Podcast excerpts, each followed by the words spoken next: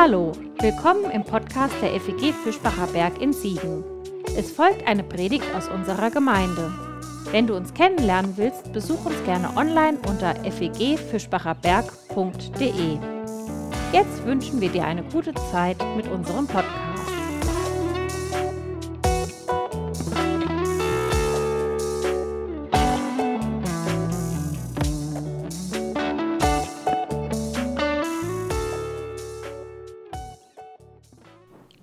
Möchte die Verse vorlesen aus Johannes 11, die Verse 1 ähm, bis 18. Ich glieder das ein bisschen auf. Die Auferweckung des Lazarus. Es war aber einer krank, Lazarus von Bethanien, aus dem Dorf der Maria und ihrer Schwester Martha, nämlich der Maria, die den Herrn gesalbt und seine Füße mit ihren Haaren getrocknet hat. Deren Bruder Lazarus, der war krank. Da sandten die Schwestern zu ihm und ließen ihm sagen, Herr, siehe, der, den du lieb hast, ist krank. Als Jesus es hörte, sprach er, diese Krankheit ist nicht zum Tode, sondern zur Verherrlichung Gottes, damit der Sohn Gottes dadurch verherrlicht wird. Jesus aber liebte Martha und ihre Schwester und Lazarus. Als er nun hörte, dass jener krank sei, blieb er noch zwei Tage an dem Ort, wo er war. Dann sagt er zu den Jüngern, Lass uns wieder nach Judäa ziehen. Die Jünger antworten ihm, Rabbi, eben noch wollten dich die Juden steinigen und du begibst dich wieder dorthin? Jesus erwiderte, hat der Tag nicht zwölf Stunden? Wenn jemand bei Tag wandelt, so stößt er nicht an, denn er sieht das Licht dieser Welt. Wenn er bei jemand bei Nacht wandelt, so stößt er an, weil das Licht nicht in ihm ist. Dies sprach er, und danach sagt er zu ihnen, unser Freund Lazarus ist eingeschlafen. Aber ich gehe hin, um ihn aufzuwecken. Da sprachen seine Jünger, Herr, wenn er eingeschlafen ist, so wird er gesund werden. Jesus aber hatte von einem Tod geredet. Sie dagegen meinten, er rede vom natürlichen Schlaf. Darauf nun, daraufhin nun sagte es ihnen Jesus frei heraus, Lazarus ist gestorben. Und ich bin froh um euretwillen, dass ich nicht dort gewesen bin, damit ihr glaubt. Doch lasst uns zu ihm gehen. Da sprach Thomas, der Zwilling genannt wird, zu den Mitjüngern, lasst uns auch hingehen, damit wir mit ihm sterben. Als nun Jesus hinkam, fand er ihn schon vier Tage im Grab liegend. Ich lese aus Johannes 11, die Verse 18 bis 44. Bethanien aber war nahe bei Jerusalem, und viele von den Juden waren zu denen um Martha und Maria hinzugekommen, um sie wegen ihres Bruders zu trösten. Als Martha nun hörte, dass Jesus komme, lief sie ihm entgegen, Maria aber blieb im Haus sitzen. Da sprach Martha zu Jesus, Herr, wenn du hier gewesen wärst, mein Bruder wäre nicht verstorben. Doch auch jetzt weiß ich, was immer du von Gott erbitten wirst, das wird Gott dir geben. Jesus spricht zu ihr, dein Bruder wird wieder auferstehen. Martha spricht zu ihm, ich weiß, dass er auferstehen wird, in der Auferstehung am letzten Tag. Jesus spricht zu ihr, ich bin die Auferstehung und das Leben. Wer an mich glaubt, wird leben, auch wenn er stirbt. Und jeder, der lebt und an mich glaubt, wird in Ewigkeit nicht sterben. Glaubst du das? Sie spricht zu ihm, Ja, Herr, ich glaube, dass du der Christus bist, der Sohn Gottes, der in die Welt kommen soll. Und als sie das gesagt hatte, ging sie fort und rief heimlich ihre Schwester Maria und sprach, Der Meister ist da und ruft dich. Als dieses hörte, stand sie schnell auf und begab sich zu ihm. Jesus war aber noch nicht in das Dorf gekommen, sondern befand sich noch an dem Ort, wo Martha ihm begegnet war. Als nun die Juden, die bei ihr im Haus waren und sie trösteten, sahen, dass Maria so schnell aufstand und hinausging, folgten sie ihr nach und sprachen, sie geht zum Grab, um dort zu weinen. Als aber Maria dorthin kam, wo Jesus war und ihn sah, fiel sie ihm zu Füßen und sprach zu ihm, Herr, wenn du hier gewesen wärst, mein Bruder wäre nicht gestorben. Als nun Jesus sah, wie sie weinte und wie die Juden, die mit ihr gekommen waren, weinten, seufzte er im Geiste und wurde bewegt. Wo habt ihr ihn hingelegt? sprach er. Sie sprechen zu ihm, Herr, komm und sieh. Jesus weinte. Da sagten die Juden, seht, wie hat er ihn so lieb? Etliche von ihnen aber sprachen, konnte der, welcher dem Blinden die Augen geöffnet hat, nicht dafür sorgen, dass auch dieser nicht gestorben wäre? Jesus nun, indem er wieder bei sich selbst seufzte, kam zum Grab. Es war aber eine Höhle und ein Stein lag darauf. Jesus spricht, hebt den Stein weg. Martha, die Schwester des Verstorbenen, spricht zu ihm, Herr, er riecht schon, denn er ist schon vier Tage hier. Jesus spricht zu ihr, habe ich dir nicht gesagt, wenn du glaubst, wirst du die Helligkeit Gottes sehen? Da hoben sie den Stein weg, wo der Verstorbene lag. Jesus aber hob die Augen empor und sprach, Vater, ich danke dir, dass du mich erhört hast. Ich aber weiß, dass du mich allzeit hörst. Doch um der umstehenden Menge willen habe ich es gesagt, damit sie glauben, dass du mich gesandt hast. Und als er dies gesagt hatte, rief er mit lauter Stimme, Lazarus, komm heraus. Und der Verstorbene kam heraus, an Händen und Füßen mit Grabtüchern umwickelt und sein Angesicht mit seinem Schweißtuch umhüllt. Jesus spricht zu ihm, bindet ihn los und lasst ihn gehen. Als ich circa 18 Jahre alt war, wurde ich von einem meiner besten Freunde zum Geburtstag eingeladen. Wir hatten äh, circa 21 Uhr und ich sagte zu meinem Freund, nachdem wir nett gespielt, Computer gespielt hatten, gegessen hatten, uns so nett unterhalten haben, ich würde gerne nach Hause. Und er mit den anderen guckte mich vollkommen überrascht an und fragte, warum ich denn jetzt schon nach Hause gehen wollte. Und dann sagte ich, ich würde gerne noch ein Buch lesen. Denn ich hatte jetzt Zeit mit Essen, Trinken, guten Gesprächen und Spielen ver verbracht und dann war für mich sinnvoll zur damaligen Zeit zu sagen, okay, alles hat seine Zeit, dann äh, lese ich mal noch ein Buch. Damit will ich deutlich machen, dass zu dem Thema Freundschaft ich mit Sicherheit kein Naturtalent bin. Und in meiner Entwicklung war die Idee, Gott und Jesus als mein Freund zu sehen, nicht früh verankert. Durch meine Eltern habe ich gelernt, ähm, Gott sehr schnell als Erlöser oder derjenige kennenzulernen, der meine Schuld vergibt und derjenige, der für mich da ist als Notrufnummer und vielleicht sogar auch als der Polizist, der aufpasst, dass ich die Regeln einhalte. Aber die tiefe Idee, Gott als Freund zu sehen, war nicht verankert. Vor einigen Monaten hat ein sehr guter Freund von mir mich gefragt, ob ich bei einem größeren Projekt Lust hätte, das mit ihm zusammen zu machen.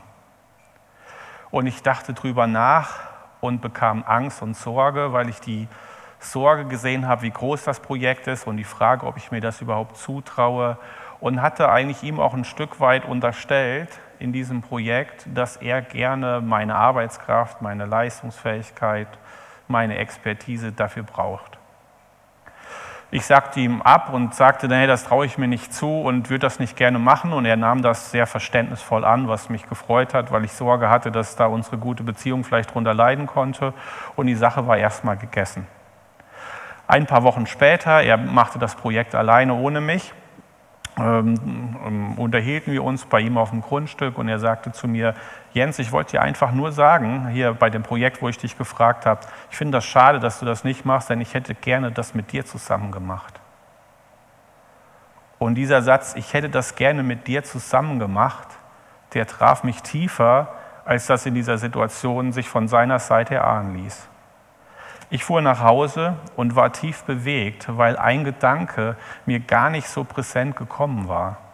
Vielleicht hat er ja nicht nur meine Arbeitskraft, meine Ideen oder sonstige Sachen gebraucht, sondern vielleicht hat er einfach nur Lust, was mit mir zusammen zu machen.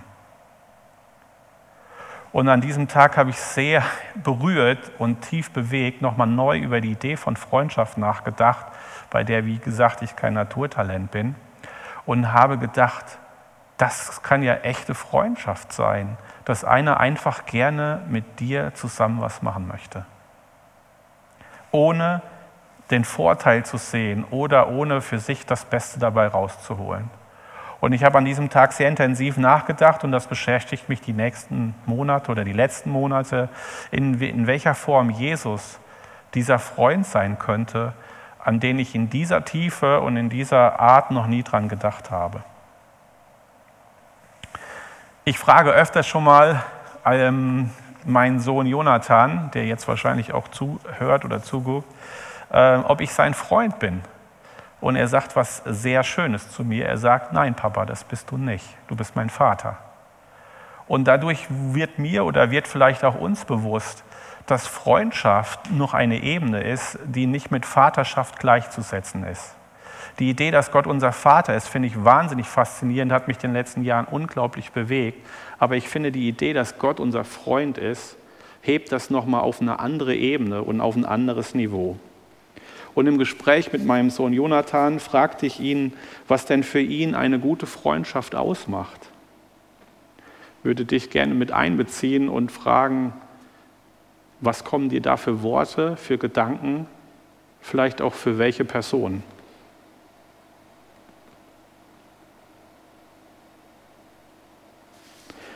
Jonathan antwortet auf jeden Fall zu mir, Papa, das ist einer, mit dem man im Team ist.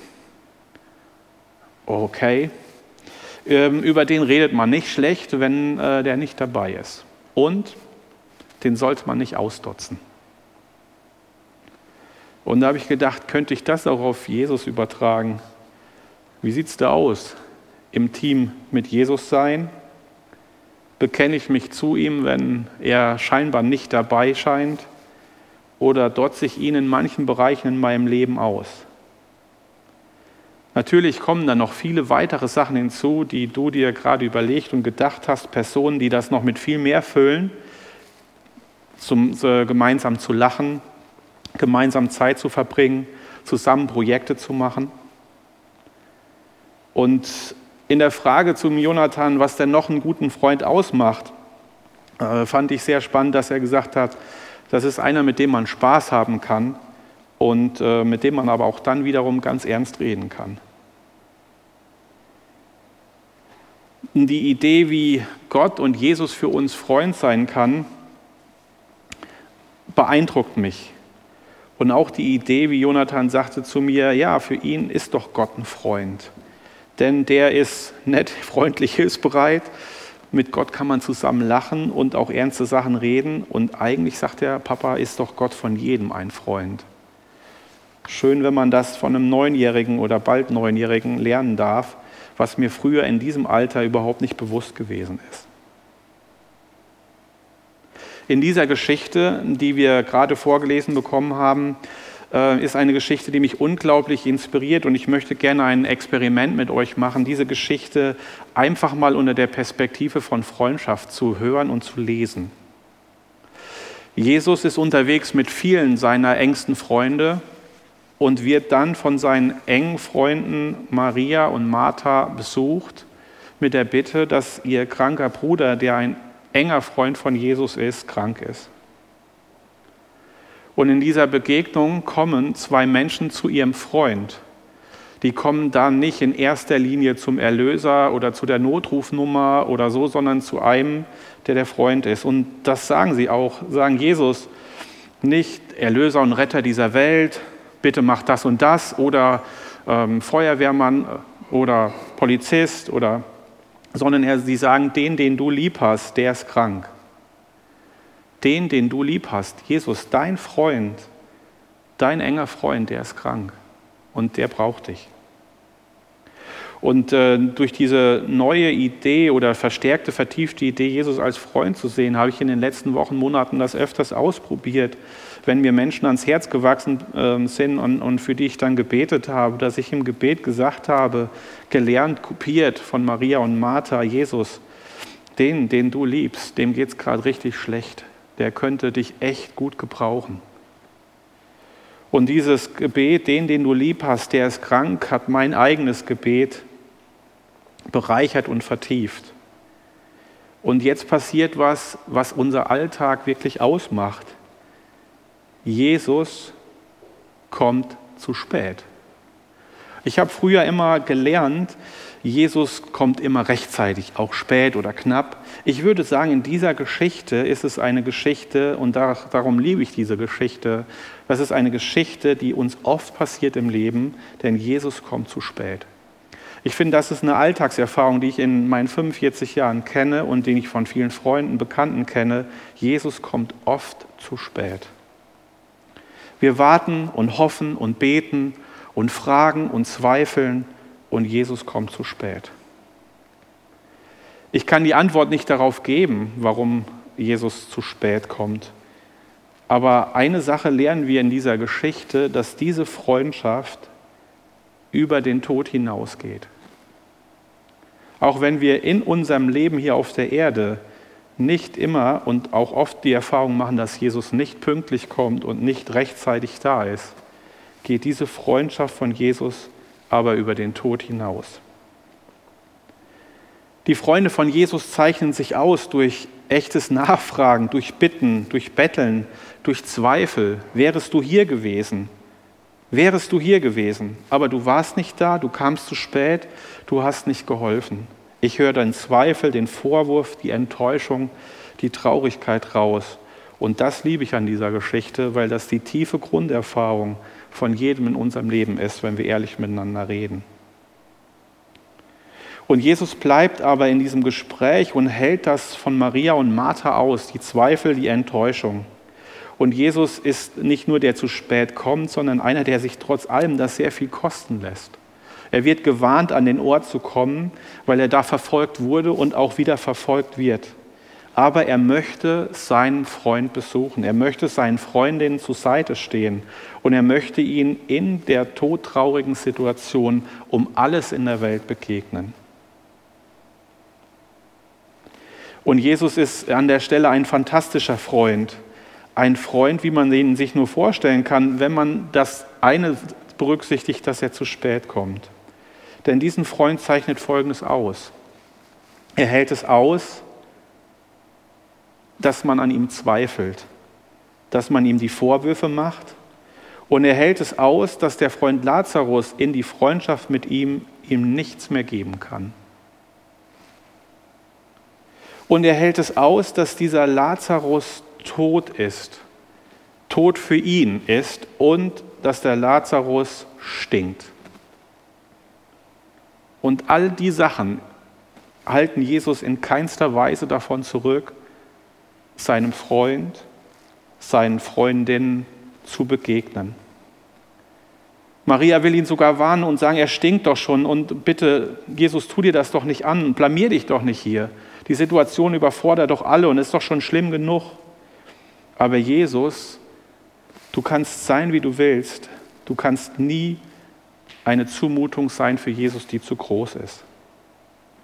Also wenn du dir die Frage stellst, habe ich die Möglichkeit, ein Freund von Jesus zu sein, dann sagt diese Geschichte mir, wenn es in deinem Leben stinkt, du tot für Jesus bist, an ihm zweifelst und von dir nichts Gutes mehr zu erwarten bist, dann hast du alle Voraussetzungen, dass Jesus trotzdem dein Freund sein möchte.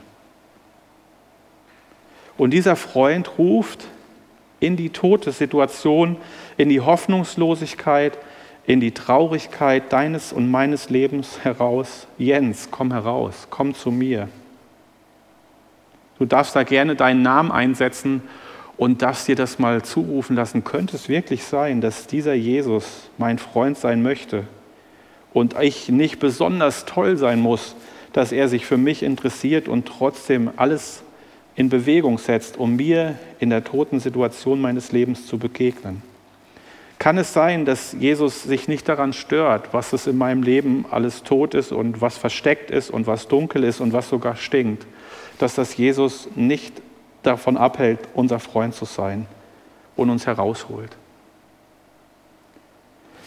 Für mich geht diese Geschichte weiter, denn Jesus freut sich, als der Lazarus da rauskommt. Und um in diesem Bild der Mumie zu bleiben, die los gebunden wird, gibt es, glaube ich, keinen mehr in dem Leben, in deinem Leben, der sich mehr über deine Entwicklung freut als Jesus. Was für ein Freund, der an deiner Seite ist, wo du nichts mehr geben kannst, der nur an dir interessiert ist.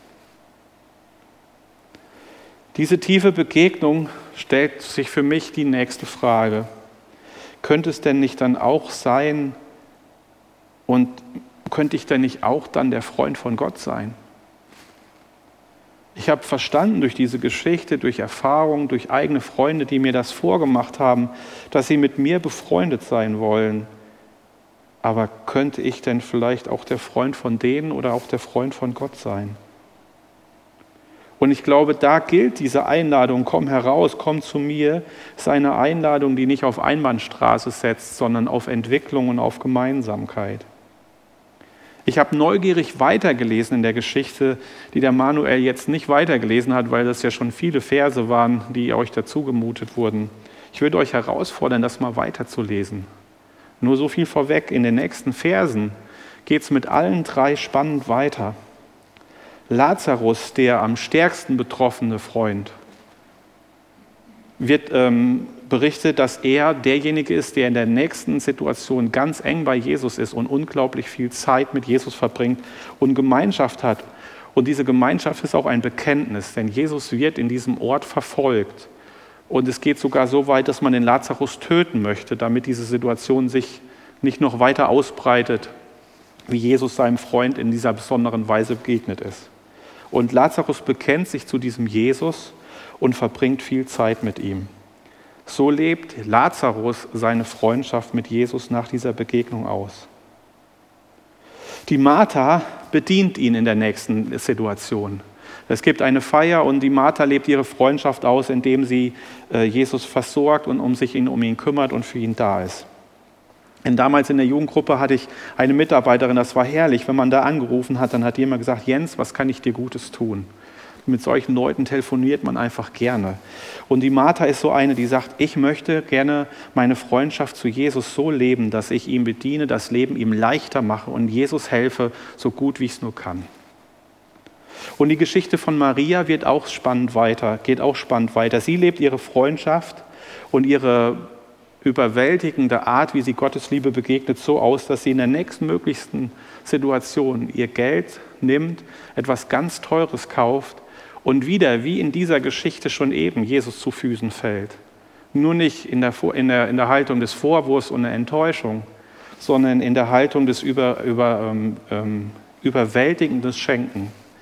Sie kauft teures Öl und salbt Jesus die Füße und gibt Geld liebevoll, verschwenderisch, großzügig aus, um Jesus diese Freude zu machen und ihm deutlich zu machen, wie kostbar Jesus für ihn ist. Ich möchte gern zum Abschluss kommen und mir sind drei Sachen wichtig, hoffentlich in dieser Erzählung. Ähm, ich glaube, man kann nicht dankbar genug im Leben dafür sein, wenn man einen Freund hat. Wenn du heute dir die Gedanken machst, ob du eine Person heute Nacht um drei Uhr anrufen kannst und kannst dich 100% darauf verlassen, dass sie bei dir vorbeikommt und du weißt, ohne Geld, ohne irgendwas macht sie, weil, sie da, weil, sie, weil du ihr wichtig bist, dann glaube ich, gehörst du schon zu den Gewinnern in diesem Leben. Und wenn du dieser Person Danke sagen möchtest, hast du heute die Möglichkeit, natürlich auch morgen, das auf eine ganz konkrete Art und Weise zu machen. Vielleicht, weil du zum Thema Freundschaft mehr Naturtalent bist als ich, hast du mehr Ideen, ähm, als vielleicht einen anzurufen, einem das zu Simpson zu schreiben, vielleicht an dem letzten Tag heute noch mit dem Kaffee zu trinken irgendwo und ihm das nochmal persönlich zu sagen. Vor drei Tagen sitzt mein Sohn Jonathan am, am, am Frühstückstisch bei mir und sagt, Papa, stammen wir eigentlich von Goldtalern ab? Und ich habe herzhaft gelacht und denke, Goldtaler, ach du meinst Neandertaler. Ach so, ja, sagt er. Vielleicht wäre das eine Möglichkeit, deinem Freund heute mal einen Goldtaler zu schicken oder zu schenken oder ihm einfach zu sagen, du bist so ein toller Mensch, ich glaube, du stammst wirklich von einem Goldtaler ab. Das Zweite ist, die Idee neu zu ähm, bekommen, dass Jesus eine tiefe Freundschaft mit dir eingehen möchte, die deine Zweifel, toten, stinkigen, ähm, überfordernden Stellen deines Lebens voll mit einbegreift und du vor Jesus nicht irgendwie äh, dich präsentieren, bewerben musst, kein Casting machen musst, sondern dass Jesus eine tiefe, echte Freundschaft mit dir leben möchte, die über den Tod hinausgeht. Und das Dritte ist, wie kannst du Jesus deine Freundschaft zeigen? Wenn das wirklich stimmt und du auch angesprochener bist in dieser Geschichte, dass du auch überlegen, wie du deine Freundschaft Jesus zeigst. Das kann auf den drei Arten sein, wie Lazarus, der Gemeinschaft hatte und sagt, ich möchte gerne bewusst Tage, Phasen in meinem Leben haben, wo ich einfach ganz eng mit Jesus Gemeinschaft haben möchte. Es kann sein, dass du sagst, ich möchte Jesus eine Freude machen, ihn überwältigen mit was, was er nicht rechnet. Eine Überraschung, wie Maria das gemacht hat. Und es kann auf der Form sein, dass du sagst, Jesus, dieser neue Tag beginnt. Mein Freund, was haben wir heute vor? Wie kann ich dir, Jesus, heute den Tag leichter machen? Wie kann ich dir helfen? Was kann ich dir Gutes tun? Amen.